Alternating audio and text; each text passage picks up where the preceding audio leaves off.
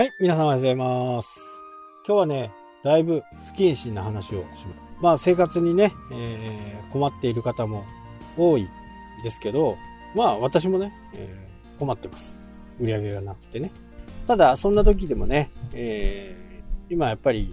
不動産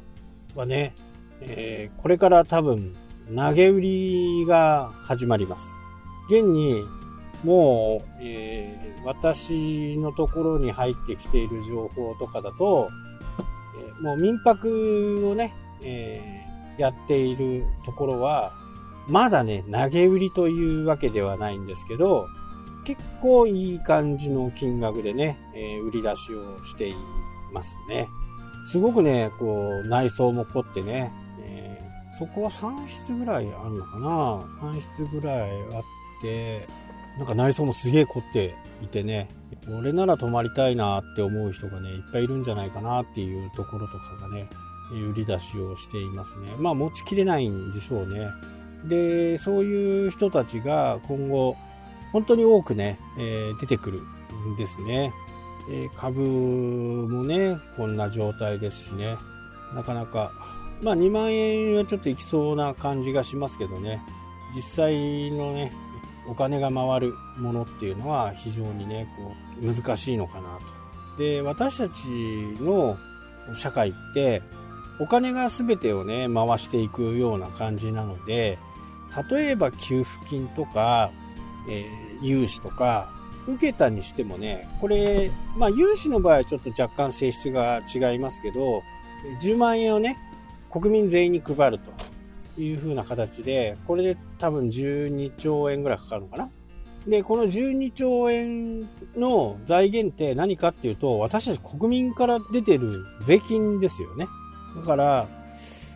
これをね、やっぱりお金をどう回すかっていうことなんですよね。それに尽きるんですよ。この景気回復するためにはね。まあ、まだまだ時間はかかるとは思いますけど、結局は自分たちで払ったお金が自分たちのところに戻ってくるみたいな、え感じで、まあ、これをどう使っていくかっていうところはね、やっぱりこう、まあ家賃だとかね、え光熱費だとか、その辺をにちょっと補填をしないとなかなか生活ができないっていう人もいますしね。まあ、ここで、今、まあ余裕っていうかね、余裕がない、余裕がある人が少ないかとは思うんですけど、まあコツコツ貯めてきた貯金とかね、貯金は減らないですよね。株と違ってね。そういったものを使って、今後ね、投げ売り出てくる、投げ売りが出てくる不動産とか、えーそういったところをね、ちょっと狙ってみてはいかがかなと思います。札幌市内もね、安いの結構あるんでね、100万円ぐらいから売り出しになってます。100万円。もういいところだったらね、300万ぐらい出せば結構いいマンションがね、手に入ったりするんでね。で、そういうところっていうのは、大体こう、オーナーチェンジが多いんですね。まあ、オーナーチェンジって何かっていうと、賃貸物件のオーナーが、賃貸が入ったまんま売り出すと。なので、契約後はね、その家賃が自分のところに入ってくるという形ですね。えー利回りは、やっぱり小さくなれば、そんなにね、利回りは良くないんですけど、まあ10%、ね、僕狙ってるのは20とか25とかですけどね。えーまあなかなか入らないんですけど、まあ今後はそんな話がね、えー出てくると思います。現に今ね、29%ぐらい回るね、まあまあ古い、絶対住めないようなね、ところがね、かなりの安価で出てるんですけど、多分29なんで、4年ちょっと、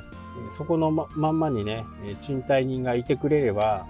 それで回収できちゃうんですね。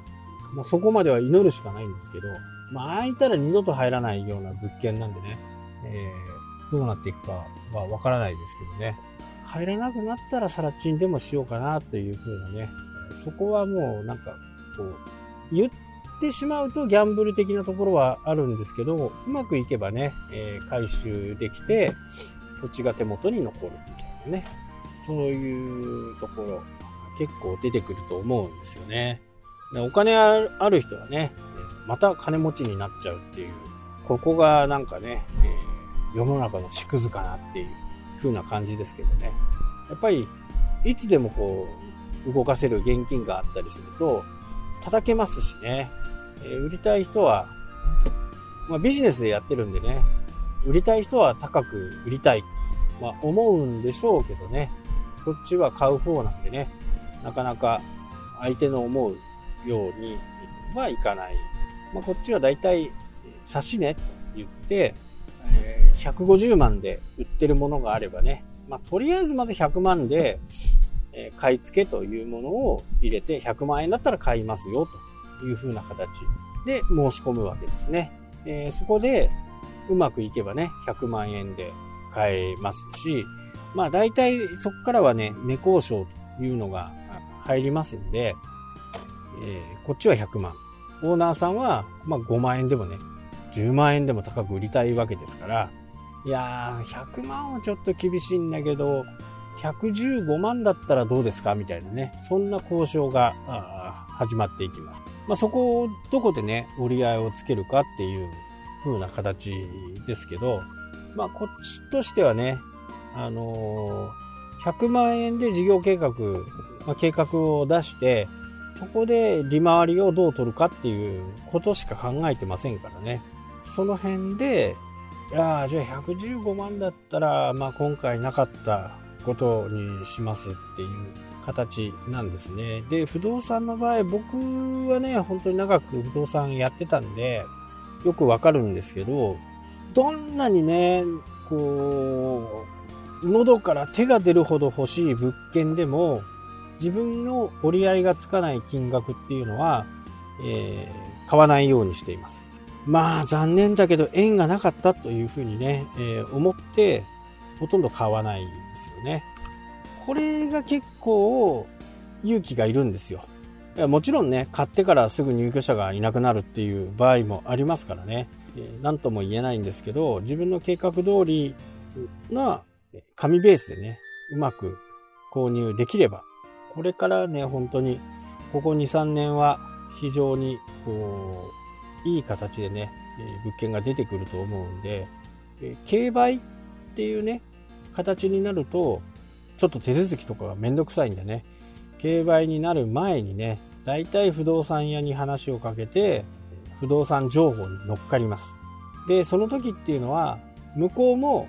僕が売り手だったら、本当は100万で売りたいなと思ったら150万ぐらいにしときますかっていう話になるわけですよ。で、ほら100万で買い付け入ったでしょみたいな。じゃあこれで行きましょうみたいなね。えー、値交渉があって当たり前の金額をね、販売価格に出してるんで、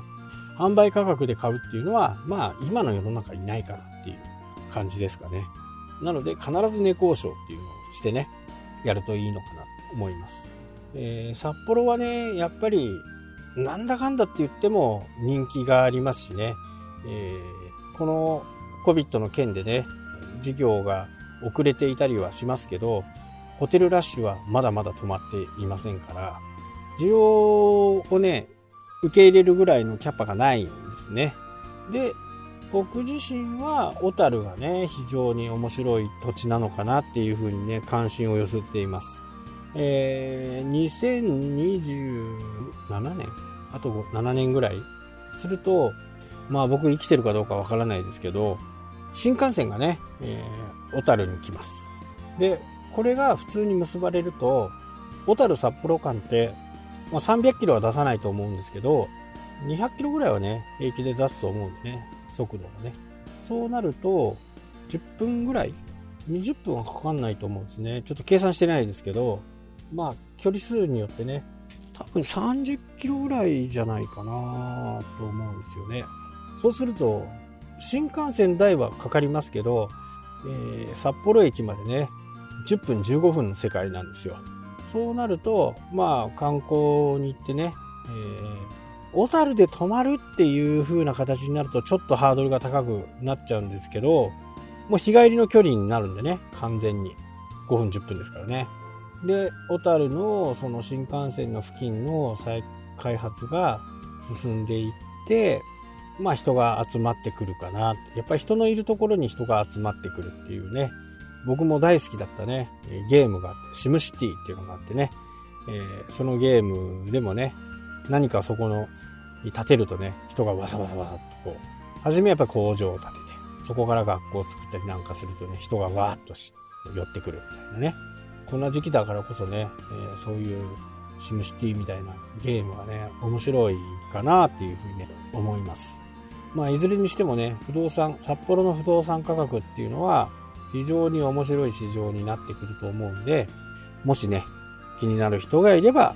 今ね、そんなにいい情報が入ってきてない、まだまだこれからですから、どんどんね、情報入ってくると思うんで、シェアしたいと思います。はい、というわけでね、今日はこの辺で終わりたいと思います。それではまた。したっけ